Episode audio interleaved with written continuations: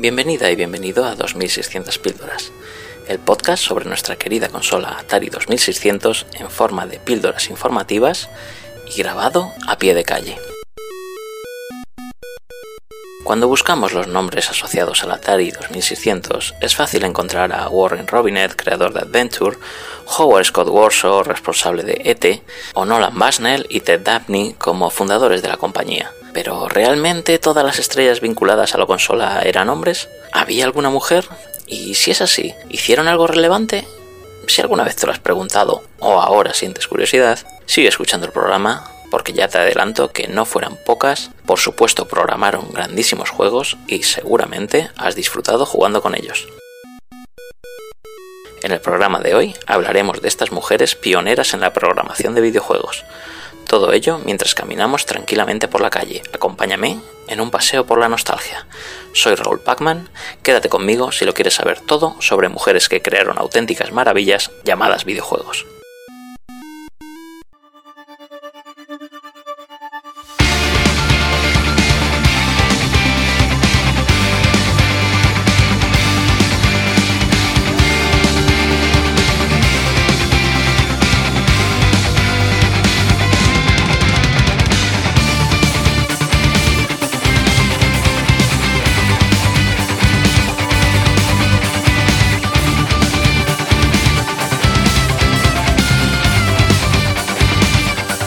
River Raid, Obelix, Spider-Man, Centipede, el asombroso London Blitz, Junior Pac-Man, Masters del Universo, Gremlins o Pole Position. Todos ellos son juegos que posiblemente te suenen, en muchos casos absolutos referentes de la mítica consola de Atari y que fueron fruto del trabajo de las más de 20 mujeres que entraron a programar o diseñar videojuegos en los primeros tiempos de Atari, en equipos de desarrollo donde el género masculino era predominante y donde no lo tenían fácil para hacerse un hueco con su trabajo.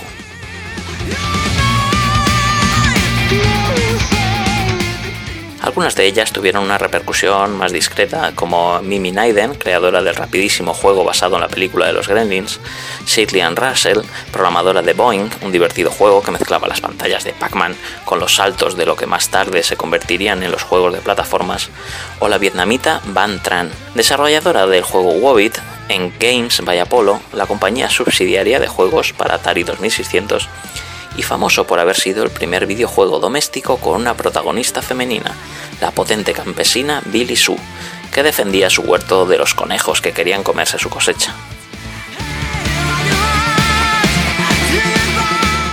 Otras, en cambio, tuvieron una dilatada carrera en la compañía, como la ingeniera Carla Meninsky, investigadora de sistemas de animación por computadora y creadora de juegos terriblemente adictivos, como el comecocos de carreras de coches llamado Dodge M, también del magnífico Warlords, que combinaba las mecánicas de Arkanoid y Punk, y del que se han hecho muchísimas versiones, algunas incluso para cuatro jugadores y otras que llegan hasta nuestros días en la consola Xbox 360, o el simulador espacial Star Raiders, donde no las teníamos que ver con ovnis enemigos muy escurridizos.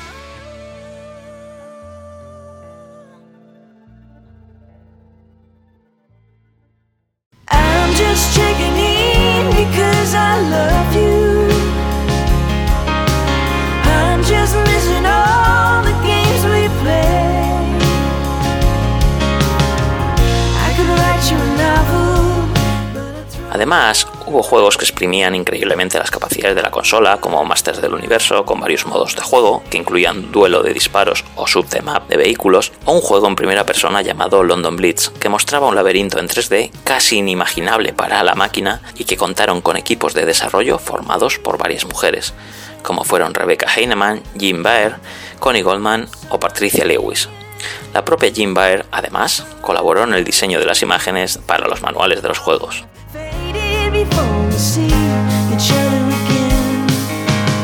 En otras áreas de la empresa también destacaron muchas mujeres. Ejemplo de ello fueron Carol Cantor como la primera investigadora de mercados para una compañía de videojuegos, Wanda Hill, que diseñó diagramas de circuitos para el juego Asteroids, la diseñadora de cajas de cartuchos, Jaddy Ritzer, durante más de una década, Evelyn Seto, que supervisó el diseño del logo de la compañía o las cajas con motivos plateados de los cartuchos que hacían que cautivaran a primera vista, o las líneas de ensamblaje de circuitos en las placas, donde la mayoría de la plantilla eran mujeres. Pero si hubo tres mujeres que destacaron por encima de las demás, fueron Marilyn Churchill, Donna Bailey y por supuesto la genial Carol Shaw. Vamos a conocerlas.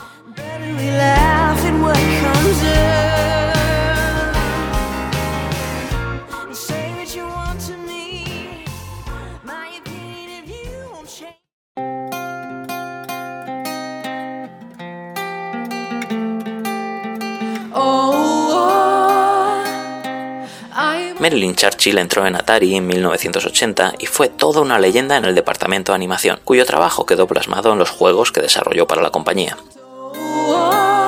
Se la contrató en Atari con la idea de aprovechar su talento en la creación de sprites para juegos de fútbol o en animaciones de explosiones que se incorporarían a los futuros juegos. Marilyn comenta que al principio se sintió realmente frustrada por las limitaciones de la consola, aunque se pudo acabar desenvolviendo sin mayor problema la fueron encargando tanto trabajo que a los seis meses de entrar tuvo que delegar algunas tareas al ser imposible dedicar más tiempo a tantos desarrollos. Sus títulos más destacados para Atari fueron el simulador de submarinos con lanzamiento de torpedos Submarine Commander, el Matamarcianos Galaxian y la conversión de Space Invaders para la 5200.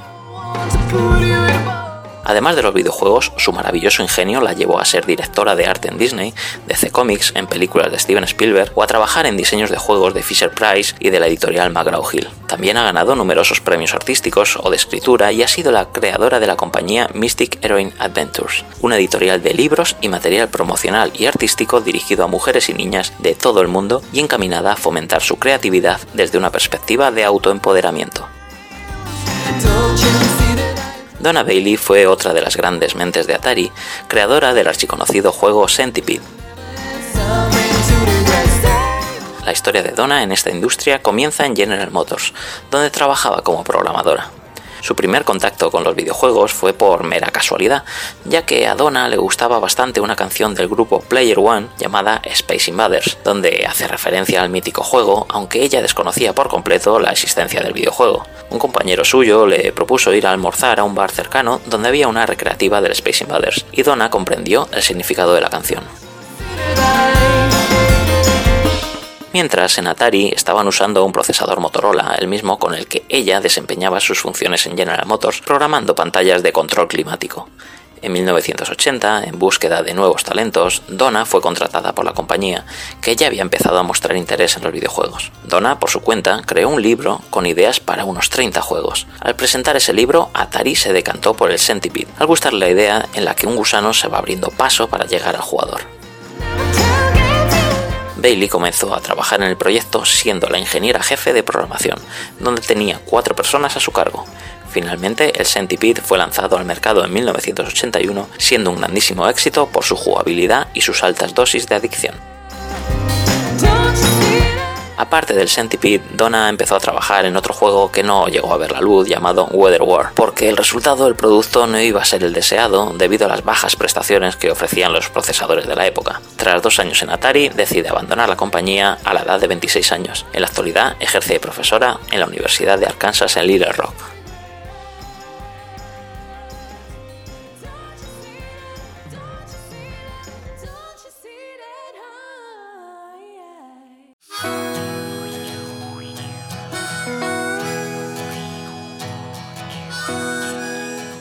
Tercer gran nombre de Atari fue, sin lugar a dudas, Carol Shaw, alguien que le aportó a la consola algunos de los juegos que la hicieron más reconocible a lo largo de la historia. Carol Shaw, nacida en 1955 en la ciudad de Palo Alto, fue una alumna aventajada desde muy joven, ya en el instituto empezó a usar ordenadores para escribir código en lenguaje BASIC. Shaw obtuvo una licenciatura en Ingeniería Eléctrica y Ciencias de la Computación en Berkeley en 1977 y un año después entró en Atari como programadora de videojuegos para la consola doméstica Atari 2600. Nunca había escrito un videojuego, pero la contrataron porque tenía mucha experiencia en programación en lenguaje ensamblador en algunas empresas en las que había trabajado mientras completaba sus estudios. Su primera tarea fue crear el videojuego Polo, patrocinado por la colonia con ese nombre de Ralph Lauren. Fue el primer videojuego diseñado y programado por una mujer, pero no llegó a comercializarse finalmente. Realmente el primer videojuego diseñado por una mujer y comercializado fue 3D Tic Tac Toe en 1980, programado también por Carol Shaw, un 3 en raya tridimensional con cuatro tableros. En aquella época, cuando alguien programaba un juego, era habitual también encargarse del diseño, los gráficos y el sonido, así que todo el trabajo correspondió a Carol. Luego hizo otros juegos como Video Checkers y un programa de cálculo para el ordenador Atari 800. En 1980, Carol deja Atari con la idea de desvincularse un tiempo de los videojuegos para enrolarse en una compañía ajena al sector llamada Tandem Computers, donde estuvo 16 meses trabajando en lenguaje ensamblador. Algunos antiguos compañeros de Atari le llamaron en 1982 porque habían fundado una nueva compañía de videojuegos y querían contar con ella. Hablamos, por supuesto, de Activision y Carol aceptó la oferta. Al entrar, ella quiso hacer un juego con temática espacial inspirado en la máquina recreativa Scramble, un juego de naves con disparo en scroll horizontal, pero su compañero Al Miller le propuso que probara algo distinto, pues había muchos juegos similares. Y en el año 1982 llega el primer éxito. Ese año se publica River Raid con el nombre de Caro Shaw en la portada, ya que Activision trataba a menudo a su personal como a las estrellas de cine. River Raid consistía en un shooter con scroll vertical en el que un avión de combate no podía salir de la zona del río en el escenario y necesitaba recargar combustible mientras disparaba a los enemigos. El decorado cambiaba de forma aleatoria para que ninguna partida fuera igual, y si el jugador conseguía una puntuación muy alta, podía hacerse una foto y recibir un parche del videojuego. De River Raid se vendieron más de un millón de unidades, por lo que Carol recibió un cartucho de platino. Shaw destacó que en una muestra de humildad que sin las aportaciones constructivas de sus compañeros de Activision, el éxito de River Raid no habría sido posible. El juego ganó varios premios, incluyendo el de mejor videojuego de acción en los premios Arky 1984 de la revista Electronic Games. Como curiosidad, se convirtió en el primer juego de videoconsola que fue prohibido por violencia, concretamente en Alemania. En 1990, tras sopesar la situación bastante cambiante del sector de los videojuegos y la presión constante de fechas de entregas, llegó a la conclusión de que podía jubilarse con lo que había ganado hasta entonces, y eso que solo tenía 35 años. Inició una nueva etapa como voluntaria en diferentes organizaciones y se dedicó a buscar inversiones para su dinero. En la edición de The Game Awards de 2017, Carol Shaw recibió el galardón de Icono de la Industria. No quiero acabar este programa sin recomendar el juego de acción Alien Adventure, un homebrew desarrollado en 2014 para la Atari 2600 y cuya creadora es la programadora Martina Tagner, como una muestra de que el talento de mujeres programadores para este sistema sigue vigente, además de nombrar el proyecto Atari Women con la historia de las mujeres más relevantes que trabajaron en la compañía a lo largo de su historia. Este proyecto se actualiza continuamente con nueva información a través de artículos muy interesantes en su web atariwomen.org. Y hasta aquí el 2600 píldoras de hoy. Recuerda seguirme en la plataforma iBox. Me encantaría que, además de decirme qué te ha parecido el programa, me comentases si ya conocías la historia de estas mujeres, tu impresión sobre su trabajo o si has jugado a alguno de sus juegos. Te agradeceré todos los me gusta o comentarios que me quieras dejar, algo que animará que este proyecto de divulgación siga adelante. Saludos y nos vemos jugando.